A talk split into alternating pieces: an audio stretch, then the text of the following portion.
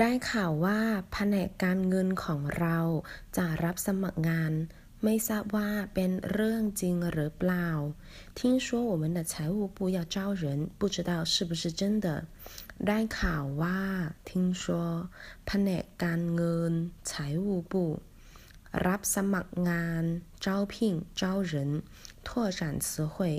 แผนกบัญชี会计部แผนกการขาย销售部